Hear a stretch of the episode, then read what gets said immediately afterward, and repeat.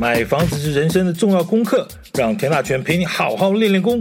欢迎收听田大权的甜言蜜语练功房。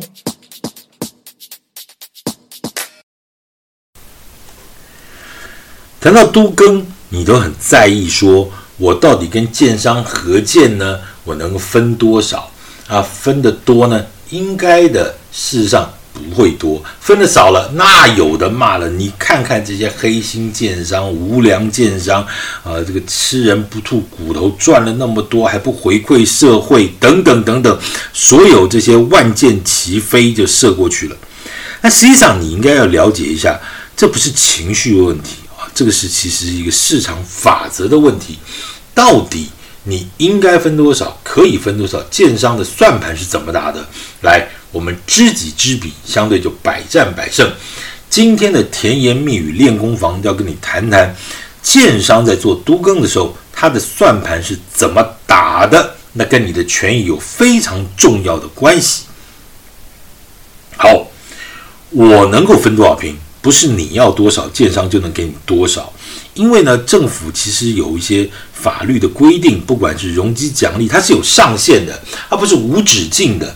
所以呢，毕竟饼就这么大，你加上了很多容积奖励，就算你再加上什么容积移转啦、啊、等等等等，把它做到极大化好了，饼也是有限的。这饼就这么大，多切一块给你呢，它就少一点。那每个人都多要一点呢，十个人就少了一大块。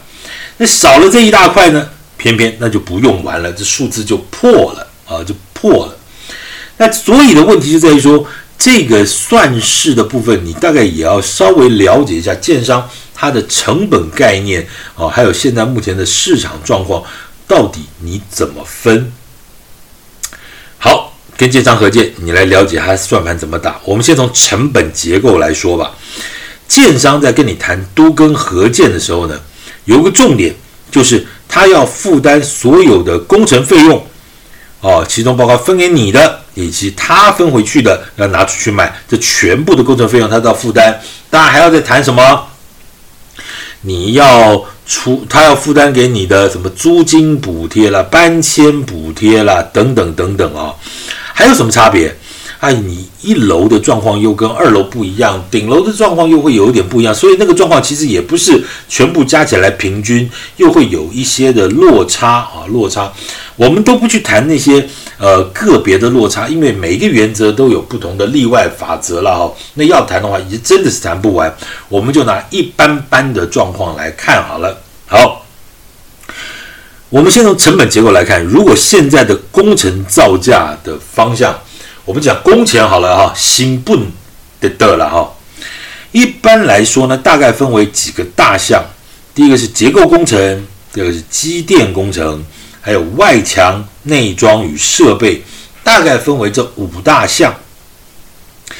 以结构来说哈，从地下室到最顶层呢。不管是下面挖多深，上面拉多高，这个结构工程费用都不一样。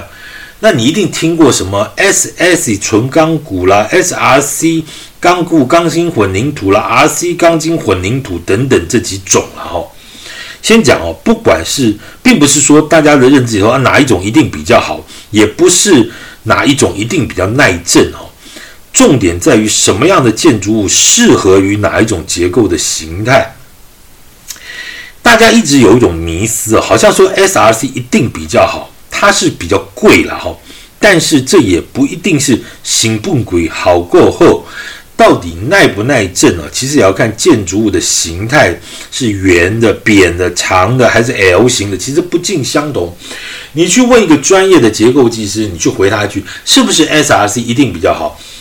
他这个东西就像是三民主义开始，他从盘古开天开始说了，到最后你可能还是听不懂他在讲什么。结论就是，不是说哪一种一定比较好，或哪一种一定比较不好，完全是要看你建筑物的形态而言了哦。好，我们就拿一般二十层楼以下了，大概都是 RC 结构的比较多，但是也不是代表说二十层以上就不能用 RC 结构。现在新的工法和技术，二十层以上做 RC 结构的也很多，也很安全。先讲啊，你能够拿到建筑执照，大概耐震的部分就已经是符合法规的标准了。所以它的重点不在于 SRC 或 RC 了。当然，今天我们也不能再往这个下谈，因为再往下谈，又不知道讲到驴年马月去了哈。我们就拉回来讲。刚刚讲了一般二十层以下的 RC 结构的建筑物来看呢，目前的造价哈，哎，北中南又不太一样哈。单平的造价呢，从七八万到十万、十二万都有。为什么呢？因为跟每一栋建筑物的形态都不一样，再加上地质也不一样。你如果像是在这个北中南这几个都会啊，像台中啊，它的地质就很好，有些地质你挖下去，挖出来还是鹅卵石嘞，那个挖出来的这个石头可以先卖一笔钱啊，它地质状况很好。那也不是每个地方都好了，当然台中有部分的地区，那台北呢，有些地方其实就不好，譬如说哪里？哎，我讲哪里会不会有问题啊？好，简单说了哈，阳明山系的周边。好，那我就不讲是哪里了啊，因为过去你知道阳明山是个火山嘛，火山呢，它这个绿若干若干万年前，火山有些灰啊，就就下来了，那当时呢，就就沉积在这个土里头啊，所以呢，经过了若干若干万年前，你现在你不动它就算了，动下去一挖下去，哎呦，我的天哪，这个火山的烂泥层，那你就先要做一件什么事情，叫地质改良。那个不动则已，一动下去，我的老天爷！你跟你的营造成本原本估算的成本根本就没有办法去计算，而且对不起哦，那个脉脉它流向还不是直的流，它给你弯的，它给你怎么样？所以那个东西其实在阳明山周边呃的一些区域部分区域，你要开挖之后，你才知道那个营造成本可能是一个地雷，那真的是地雷，一不小心踩下去，可能就发现哇，原本估算的成本都不一样。了哈，刚刚讲的是地质，再加上建筑物的高矮胖瘦也不一样，那也会影响到施工的成本。好，再加上你是大马路边，你是巷子里，巷子还分八米、六米、四米。如果你是那种窄窄的巷子，很难施工，那个成本又不一样啊，那个结构又不一样。好了，所以大家都不一样了哈，所以我们基本上讲来讲，老实讲，讲这种平均价格其实是有点不负责任，因为每一个案件都会因为实际的状况而不同。我们真的只能讲说，好，这是老天保佑的福地啊，这个这个没有什么特别的状况啊，但一般的成本呢，啊，结构工程大概七万、八万到十万、十二万都有。好，另外一种呢，就是机电工程。一样哈，也是看你什么样的建筑形态。不过这几年的变化呢，倒不是什么物料的价格，而是工资的变化其实比较大，而且这个工资的状况的增增加的状况还在持续中。大概简单来说吧，大概一平的单价平均还原之后，大概是四五万、五六万左右了哈。好了，这两项一加哦，就刚刚讲，就是从结构工程加上机电工程呢，就从十四五万到十八到二十万都有可能。你抓个平均值，再平均吧，大概就是十七八万。诶，真的是这样的吗？其实这个对不起，北中南又不一样，好吧？那我们就只能用高标准来算吧，哈，十七八万来算好了。好。那当然了，你对于很多台北市的营造工程来说，十七万啊，别做了，哦，别做了，根本就做不起来。所以这又是个案哈，这又是个案。但是既然大家要建立一个基本概念呢，我必须还是要把这个平均，虽然没有什么特多么了不起的意义，但是还要给你有个数嘛，哈。好，讲完了啊，这个叫做结构工程加上机电工程，大概十七八万一平了哈。再回来。另外还有三种，啊，三种呢，一个是外墙，一个是内装，一个就是设备。外墙的部分哈，你一定听过什么钢石建筑、全栋石材，有没有？哦，气派高雅。用石材当然很气派啊，但是当然也相对的比较贵，而且石材呢，基本上大概都是进口的。你会说，哎，我们以前花莲不是有大理石吗？也开采了很多年了，好不好？你醒过来吧。花莲大理石后来现在也很多地方也不能弄了，也也很少在做了，哦，也禁止开采了。好吧，反正不管说是进口的还是国内的，大概石材都比较贵一点。另外一种呢，叫做二丁挂。二丁挂简单来说就是瓷砖。瓷砖脑袋里头有没有个东西叫马赛克？有没有？哎，很抱歉，那个是若干若干若干年前的东西。现在其实你基本上大概很难买到马赛克的东西了。当然，除非你是要拿来做一些特殊的布置哦，否则你拿马赛克来贴房子。的外观基本上大概都是二十年前的东西，至少二十年前以上的了哈。所以现在还有这种状况，嗯，可能是特殊建筑哈，特殊建筑，否则的话一般来说都是二丁挂。好，来吧，石材跟二丁挂的价钱大概差多少呢？简单来说，一般的石材大概是一万多块一平，呃，九千的也有，一万五、两万的也有啊。那那好，我们就抓个一般的了哈，大概是一万出头了，一万出头。那马赛克也一样啊，这不不是马赛克，二丁挂也一样。二丁挂的瓷砖呢，也有那种两三千的，也有那种五六千的，也有。那看你到什么程度了啊。但是一般般中等的呢，大概中上阶级大概两千多块一平。哎呦，这个一万多跟两千多，这来回就差了四五倍啊，只差四五倍。所以这就牵扯到啊，你盖房子的成本要怎么抓？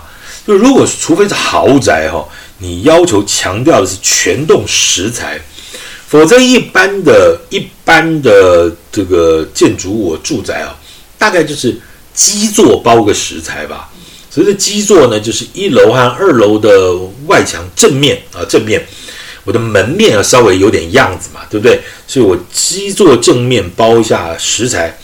然后呢，后面呢或楼上就二楼以上呢，就用二丁挂，啊，甚至有些侧面呢看不到的地方，房子跟房子粘起来的地方呢，啊，就用涂料，啊，这样子搭配起来呢，哎，正面面子有了，啊，上面钉挂呢成本也控制了，啊，旁边涂料反正也看不到，但是基本上能够防水，能够安全也 OK，这样子搭配起来很 OK，很 OK，好，好。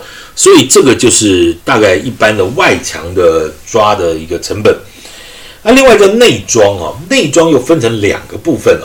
第一个属于公设的部分，包括什么大厅啊、梯厅啊，还有什么室那室内的部分，又为室内的天地壁、天花板、地板、墙壁了哈。那这两个大概相加起来之后呢，大概每平七八万，呃，八九万。呃，九万、十万都有哈，就是看你说你大厅要不要灯光美、气氛佳，给它铺个石材，然后上面给它做个很漂亮的装饰或等等。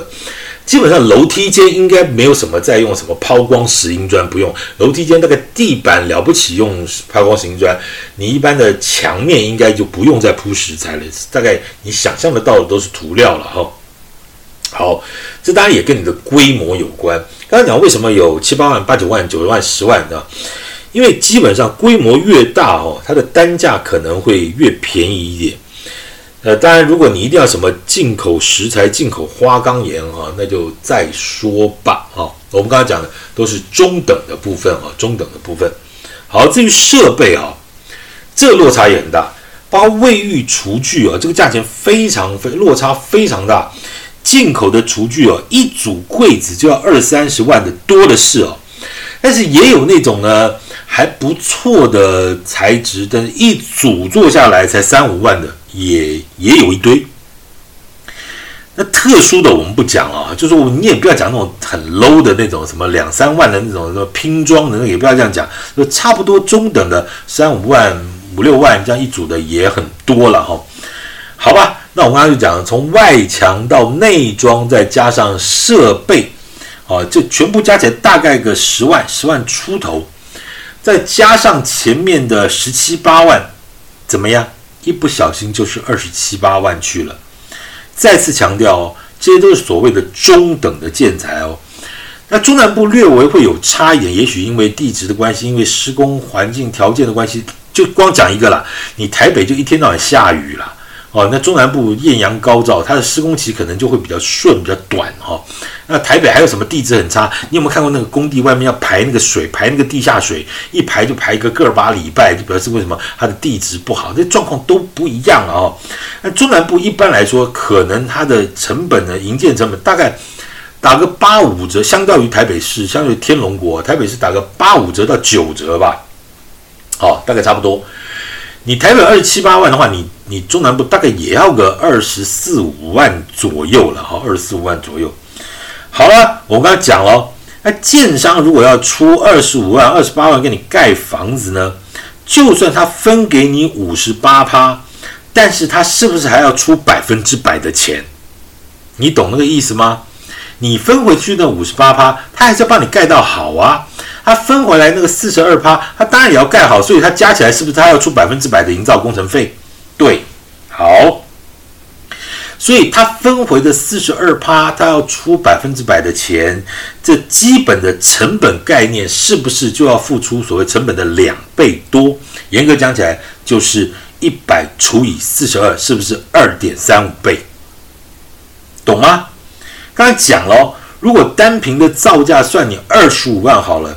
它的成本是不是就是五十几万？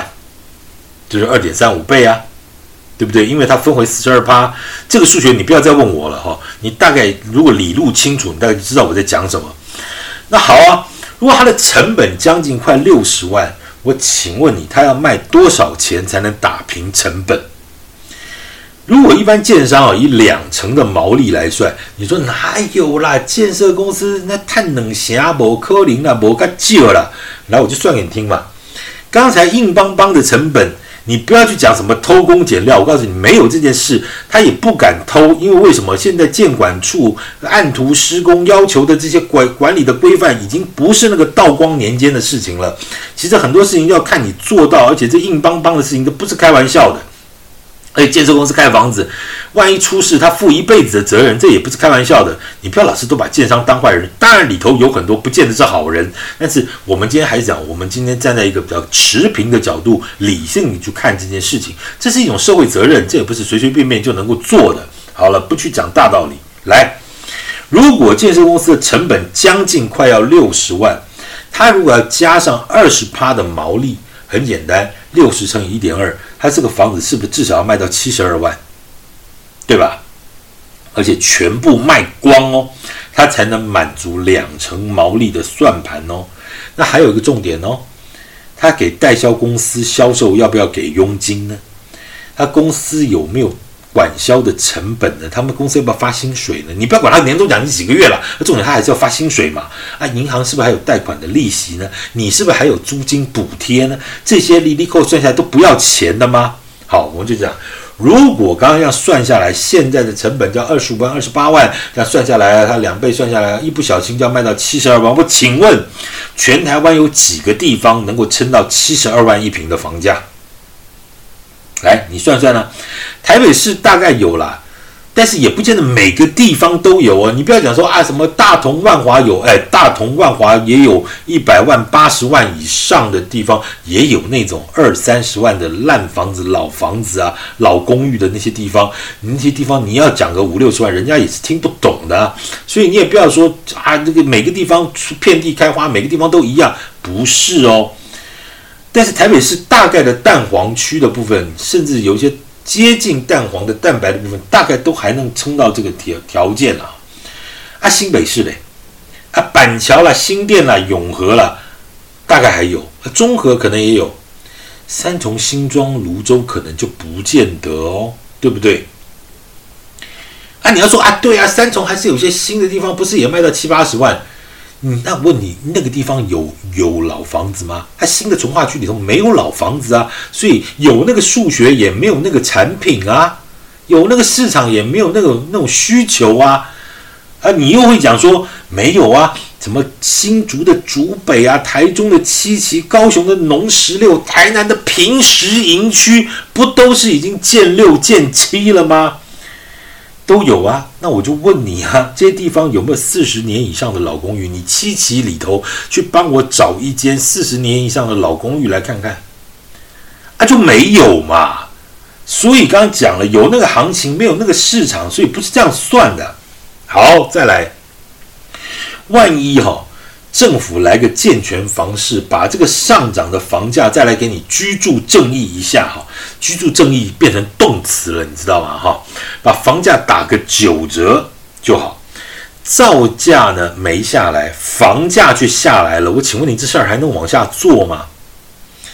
如果成本提高呢，也就是所谓的地板提高，房价下跌，你的天花板下来，那空间这个获利的空间变小了。而且这公司把那个分回条件的什么五八四二跟你重谈一下，从五十八趴呢降到五十二趴，降到五十趴，平数少个两平，你 OK 吗？你 OK 吗？你不 OK，大家就白搞一场，这样子 OK 吗？都跟是这样子一直不停的 KO 还是 KO OK 呢？这也许不是你的贪婪了、啊，这也不是建商的无情啊。数字其实是中性的，摆在桌上的事情，你的加减乘除都一样。赔钱的生意没人做，老实讲，赚不到的钱生意呢，你愿不愿意做？所以这件事情好像就不是这么回事哈、都跟为什么这么难？算完数学就知道了。但是现在的问题就在于说，营建工程的这个单价的价格，营造工程的原物料能不能便宜一点？大家都知道，台湾处在一个缺工又缺料的状况下。那我们希望，呃，大有为的政府，万能的政府，能不能帮帮忙，帮帮能够补工补料一下？啊，台湾的建材百分之九十以上靠进口，去年前年的那种塞港的状况、通膨的状况，进口的原物料价格一直不停的飙涨。不要讲别的，你要吃些进口的食品也贵得要死，对不对？为什么？就是因为运费也在上涨。那你认你认为人家什么航海王一年拿四十五个月的年终奖金是拿假的？但是政府要做的事情，也许是能不能帮忙？是整个产业喘口气，大家都能喘口气，补工补料一下，才是解决眼前呃很多成本上涨、反映成本之后的房价上涨的一个问题。如果成本不下来，房价却下来了，这些所谓中华民国的重要政策，都更政策是否也要跟着一下子躺平了呢？这也许不是大家所乐见的啊，但是我们期待未来能够有更好的一些发展。好，都更难不难？算完数学了，有没有 feel？没 feel，对不对？那都更合建就这么回事啊。当然，我们还要谈很多的跟都更有关的眉眉角角啊。那我们就继续关注。田大全的甜言蜜语练功房，我们后面再跟你慢慢聊，谢谢。